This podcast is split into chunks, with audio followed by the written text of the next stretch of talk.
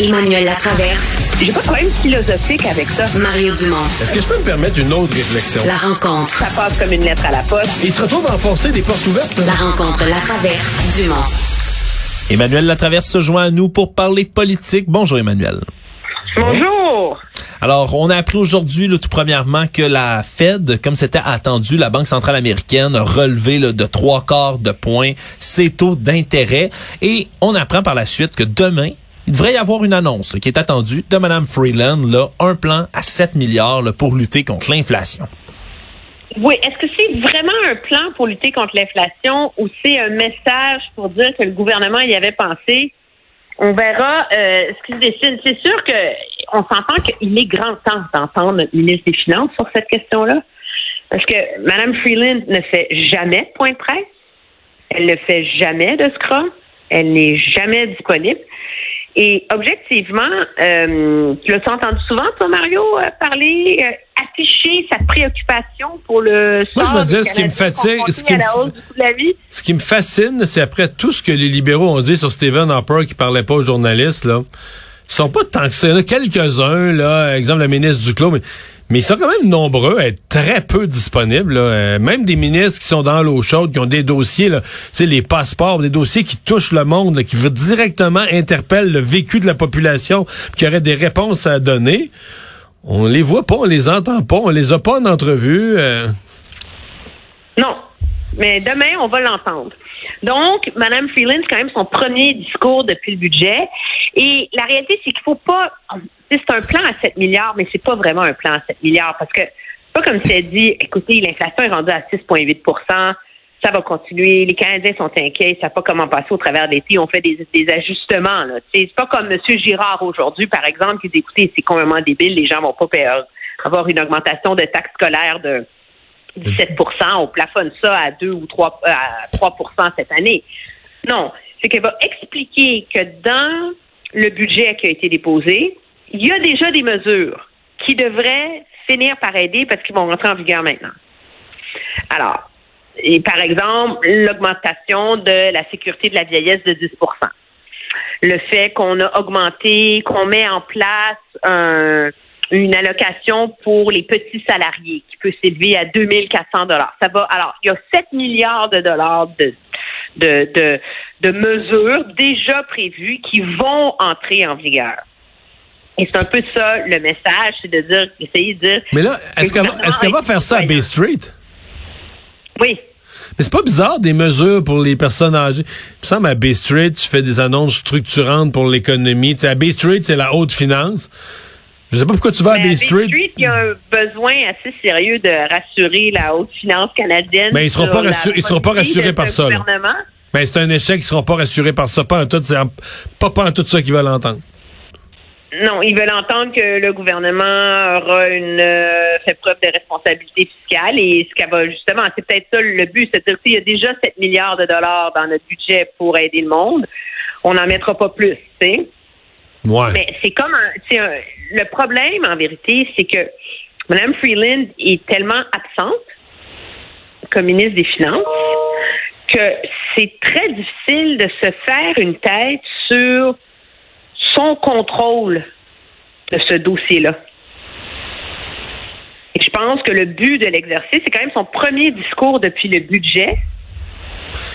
Euh, Mais depuis février, de, là. de rassurer tout le monde à l'effet qu'elle est bel et bien aux commandes de l'exercice. Mais depuis février, j'avais l'impression qu'elle était plus ministre des Finances. Je pensais qu'elle était ministre de l'Ukraine. Parce que c'est Ben le do- aussi. Ah, mais non, mais c'est le dossier qui, qui l'intéresse, puis je la comprends. Elle a un intérêt familial, une passion pour l'Ukraine. Mais c'est généralement sur les questions liées à l'Ukraine qu'on l'a entendu, les conférences de presse et autres avec M. Trudeau, toutes les choses liées à la guerre ou à l'Ukraine. Mais j'y reproche pas. Mais t'as raison de dire que sur- comme ministre des Finances, on l'entend pas. Non, alors demain, le but, c'est qu'on l'entende.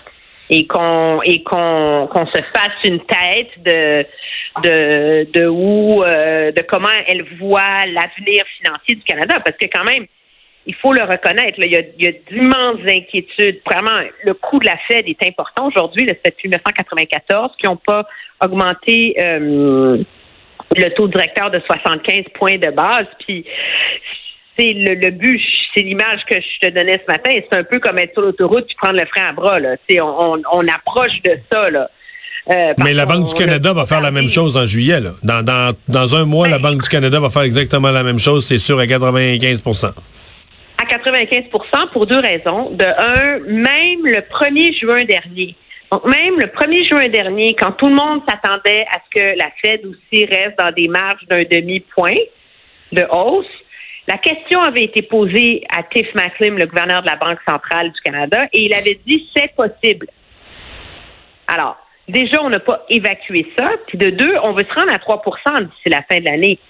Donc, à un moment donné, si tu veux te rendre à 3% ben, d'ici la fin de l'année, il commence à manquer de place l'autoroute. Là. Alors, tu es obligé de faire des hausses plus grosses en espérant qu'une hausse spectaculaire, comme 75 points de base, va convaincre les gens et les marchés que la Banque centrale est capable de reprendre contrôle de l'inflation et qu'on sorte de cette spirale inflationniste dans laquelle on est.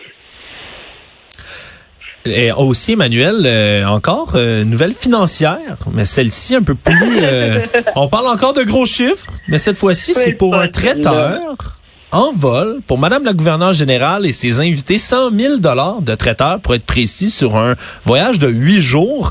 Et là, semble-t-il, c'est pas leur faute, c'est celle de la défense nationale. C'est qui croire là-dedans hein?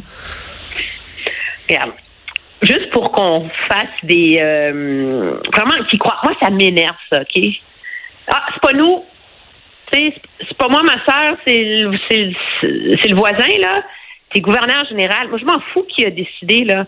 Mais je peux pas croire qu'elle, comme gouverneur général, s'est levée ce matin, elle a vu ça dans les journaux ou dans sa revue de presse, qu'elle n'a pas donné ordre à son équipe d'offrir une réponse avant midi.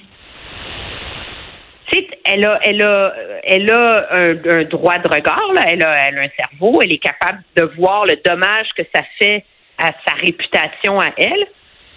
Puis qu'on lui dit, oh non, mais madame, faites-vous-en pas, c'est la défense nationale. Puis elle dit, ah, OK, d'abord. Non, mais tu crois Elle ça, toi? qu'elle a que- mangé? Que, l'armée a commandé des repas sans consulter c'est- go- sur le menu. Ils savaient pas ce qu'ils allaient manger. Ils sont arrivés, puis bon, si l'armée leur avait envoyé des sandwichs aux Mais œufs, ça aurait été des sandwichs aux œufs, tant pis. Écoute, j'ai une anecdote à te raconter. C'est gros, ça, là. Voyage de Stephen Harper en Israël, OK? Où il s'est, ah, je pense qu'il a demandé à tous les rabbins du Canada de la compagnie. OK? C'est la première fois dans ma vie où j'ai pris l'Airbus du premier ministre qui était plein.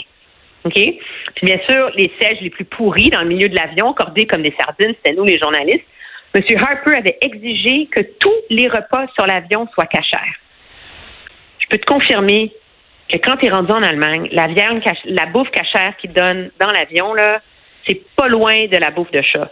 Tu sais, c'est stérilisé dans des enveloppes. Alors, il y a un droit de regard. Mais il n'y a pas de réponse à ce jour sur pourquoi. Mais moi, je me suis dit, on va s'amuser un peu. Non, Qu'est-ce que 93 000 de repas? Moi, j'ai calculé six vols. OK? Donc, Ottawa-Londres. Alors, il y a Ottawa-Londres, Londres, Émirats arabes unis, Émirats arabes unis, Qatar, Qatar, Koweït, Koweït, Londres, Londres. Mais ça, là, Ottawa. Qatar, Qatar, Koweït, Émirats, Qatar, Qatar, Koweït, c'est des petits vols, là. C'est des... Non, mais regarde, Non, non, non, mais c'est des vols où normalement les compagnies te donnent un pretzel, là. Oui, oui, mais là, c'est la reine, là. La Ouais, reine. ouais, excuse-moi. C'est des pépites reste- d'or à place du sel sur le pretzel, là. Mettons qu'on reste à six vols. Six vols, OK. Ça fait 15 000 du vol. À 29 personnes plus la GG, 30 personnes, ça fait 517 de nourriture par vol. La bonne nouvelle, c'est que c'est pas. Premièrement, c'est quoi 517 C'est 8 465 trio Big Mac chez McDo. Mais mieux que ça, c'est 6 313 grosses poutines classiques à la banquise. Ça, Puis ils sont, sont rendus chers, les poutines à la banquise, en plus. Oui, la, la classique, la grosse, c'est 14,95. Là, puis t'as pas pris la T-Rex à 19. J'ai quand même été généreuse. Voilà. La bonne nouvelle, c'est que c'est pas ce qu'il y a de plus cher. Le restaurant le plus cher du monde, il est à Ibiza, c'est 2380 dollars par personne. OK? Mais ça se compare au restaurant le plus cher de Paris et un des meilleurs restaurants dans le, qui a été classé meilleur restaurant au monde, le Guy Savoie, où c'est entre 5 et 625 dollars par personne. Alors, tu vois, ils ont eu l'équivalent, six vols, de manger dans le plus grand restaurant du monde. Ouais. Mais euh, c'est de la faute de l'armée. Ben oui, c'est la faute de l'armée. Oui, oui, c'est la, C'est- la fille qui passe les commandes à l'armée, là. Elle, elle a décidé qu'elle se faisait. euh, Moi, tu sais, si elle j'étais faisait à son l'armée, premier là. voyage comme hôtesse de l'air, là. Puis elle a dit, si moi, je me paye la traite champagne, château Pétrus, caviar, all-in, tu sais. Moi, si j'étais à l'armée, là, me dirais, OK, cette fois-ci, tu m'as mis le bonnet d'âne sur la tête, là, tu sais, pour tes grosses dépenses. Mais la prochaine fois, là, c'est moi qui décide de ton menu. Je te consulterai pas, là. Puis je vais te donner la viande séchée en sac, là, qu'on utilise dans l'armée quand on est mal pris, là, qu'on a en réserve, là. Va t'envoyer ça sur l'avion, ma belle. Mais c'est pas vrai que le politique a pas de droit de regard là-dessus. Ben M. Harper avait commencé par interdire qu'il y ait de l'alcool de servi sur l'avion quand il était là. Mais à cause des journalistes. Et- oui. Les journalistes exagèrent toujours sur l'alcool. Ce qui a causé une révolte généralisée. Puis finalement, le compromis qui avait été trouvé, c'est qu'il y avait du vin et de la bière, mais il n'y avait pas de fort quand il était sur l'avion. Sur Harper, il buvait du coke. Exactement, madame. Alors, peut-être que dans le fond, ils ont servi des bons whisky. Tu sais? Ils voulaient en profiter parce qu'ils s'en allaient dans des pays musulmans où il n'y a pas d'alcool. Ah, C'est peut-être ça. Merci, Emmanuel. À demain. Au revoir. Bye.